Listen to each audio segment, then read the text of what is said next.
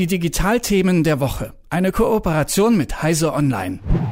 Wer einmal lügt, dem glaubt man nicht. Diesen Satz habe ich als Kind öfter zu hören bekommen und heute, im fortgeschrittenen Alter von stolzen 26 Jahren, könnte ich ihn genauso an Netflix weiterleiten. Denn Achtung, überraschende Meldung, Netflix möchte das Teilen von Passwörtern und damit auch das gemeinsame Nutzen von Accounts nun aktiv verhindern.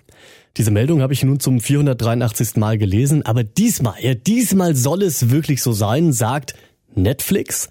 Ob unser Digitalexperte von Heiße Online, Malte Kirchner, das auch sagt, das finden wir jetzt raus. Schönen guten Morgen, Malte. Guten Morgen, hallo. Malte, kommt es nur mir so vor oder ist es wirklich eine Debatte, die jetzt schon sehr lange geführt wird? ja, das ist in der Tat ein Evergreen, äh, dass wir davon hören, dass Netflix und äh, ja auch andere Dienste dann laut überlegen, die, die ähm, Nutzung, die Mitnutzung des Accounts einzuschränken. Aber jetzt ist es tatsächlich ernst. Ja, Netflix hat in der vergangenen Woche damit angefangen, per Mail über dieses nun strengere Vorgehen zu informieren. Denn eigentlich dürfen sich nur Personen einen Netflix-Account teilen, die im selben Haushalt wohnen. Dass das in der Praxis nun etwas anders aussieht, das wissen wir wahrscheinlich alle. Aber wie möchte und kann Netflix denn überhaupt sicherstellen, dass der Account nur von Personen innerhalb eines Haushaltes genutzt wird? Ja, das ist technisch tatsächlich gar nicht so ohne, weil es ist ja nicht so, dass jetzt jedes Gerät, mit dem man Netflix nutzt, dann zum Beispiel ein GPS, äh, einen GPS-Empfänger hat und man kann dann herausfinden, wo ist der Haushalt. Sie werden es tatsächlich wohl über die IP-Adresse machen, dass sie nach Mustern schauen. Den, man kann ja anhand der IP-Netze ungefähr lokalisieren, wo sich jemand befindet und dass das dann als sogenannte Hauptadresse ausgemacht wird. Und dadurch können sie dann halt schauen, wenn dann parallel aus anderen IP-Netzen dann da Zugriff Zugriffe erfolgen, dass sie dann eben die unterbinden und sagen, okay, das scheint jetzt nicht mehr ein Haushalt zu sein. Malte, ohne dass du uns jetzt zu kriminellen Machenschaften hier verleiten sollst, aber lässt sich das Ganze dann immer noch irgendwie umgehen oder ist es dann doch recht stichfest? Naja, ich denke mal, dass wenn man zum Beispiel eine VPN-Verbindung zu seinem Heimnetz aufbaut, also viele Router haben ja diese Möglichkeit, dass man so, ein, so eine verschlüsselte Verbindung dann herstellen kann von außen, dann müsste es eigentlich auch weiterhin funktionieren, dass man eben dann auch von außen oder mit mehreren von außen dann über die, darüber dann bei Netflix reinkommt und das als Hauptadresse dort erkannt wird.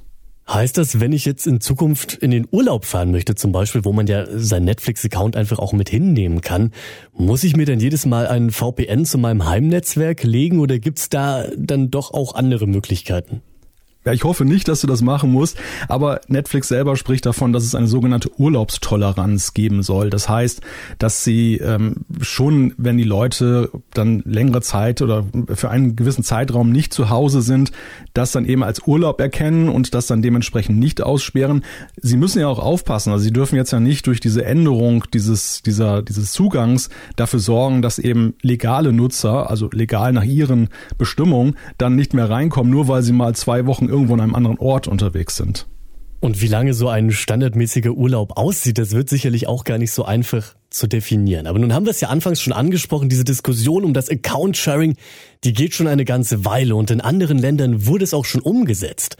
Wie hat sich denn in diesen Ländern, in Kanada zum Beispiel, das Nutzungsverhalten dadurch geändert? Haben jetzt alle aus Trotz ihrer Accounts gekündigt oder wurden es im Gegensatz dazu gleich viel mehr, da ja plötzlich alle ihre eigenen brauchen und auch selbst dafür bezahlen müssen? Ja, es hält sich offenbar die Waage. Also es ist wohl so, dass es schon wohl dazu geführt hat, dass einige ihren Account aufgegeben haben, aber gleichzeitig ist es eben so, dass der Effekt, dass dann eben dann diejenigen, die bislang mitgenutzt haben, einen eigenen Account abgeschlossen haben, dann dass diese diesen Rückgang einigermaßen eingefangen haben. Also es ist zumindest nicht so schlimm geworden, dass Netflix jetzt davon Abstand genommen hat, sondern wir sehen ja jetzt, das Ergebnis ist, dass sie das weiter ausrollen in jetzt über 100 Länder und dementsprechend ist das da wohl ganz gut aufgegangen, diese Strategie. Und in Deutschland und Österreich hat man dabei noch fast ein bisschen Glück, denn man kann nun in seinen eigenen Account noch einen zusätzlichen Nutzer oder eine zusätzliche Nutzerin dazu buchen. Das kostet in Deutschland nur fünf Euro. In den USA zum Beispiel acht Dollar im Monat. Also da gibt es relativ große Unterschiede. Kannst du erklären, wie die zustande kommen? Ja, das ist ohnehin eine interessante Geschichte, dass, dass Netflix in USA höhere Preise verlangt. Auch äh, zum Beispiel, sie hatten, weil sie haben so einen werbefreien, Tar eine Werbung, einen werbefinanzierten Tarif, den sie seit äh, Ende letzten Jahres anbieten, wo es auch so ist, dass der in den USA teurer ist als in Europa. Das liegt vor allem an der Marktsituation. Die Streamingdienste befinden sich an einem harten Wettbewerb zueinander und äh, da schauen sie sehr genau auf die jeweiligen Märkte, welche Marktanteile haben sie dort, äh, welche Angebote. Es ist ja auch so, dass es ja unterschiedliche Programmangebote gibt und so ja, so äh, leveln sie quasi diese Preise dann unterschiedlich, was dann dazu führt, dass wir in Europa, lustigerweise, es war ja gerade so, der US-Dollar war ja ziemlich äh, schlecht für uns die ganze Zeit. Trotzdem hatten wir ne, bei Netflix günstigere Preise als US-Nutzer. Wenn wir jetzt bei den Märkten sind, dann können wir zum Abschluss auch noch das ganz große Fass aufmachen und dann noch hoffentlich schnell wieder zu. Neben Netflix, die jetzt beim Teilen von Accounts strenger werden möchten, einfach weil sie mehr Geld verdienen wollen und müssen, haben ja auch noch andere Streamingdienste wie Disney Plus zum Beispiel mit Geldproblemchen zu kämpfen. Ist denn inzwischen diese Goldgräberstimmung der Streamingdienste, die während der Pandemie noch vorgeherrscht hat, einfach erschöpft?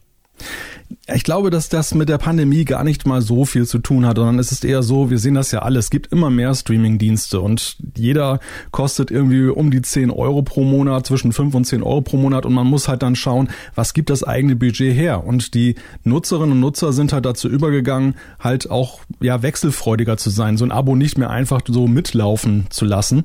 Und das ist das, also der Kuchen wird nicht mehr viel größer, aber der Kuchen wird immer mehr aufgeteilt. Und das führt eben dazu, dass diese ehrgeizigen Umsatzziele, die die Dienste haben, nicht erfüllt werden können.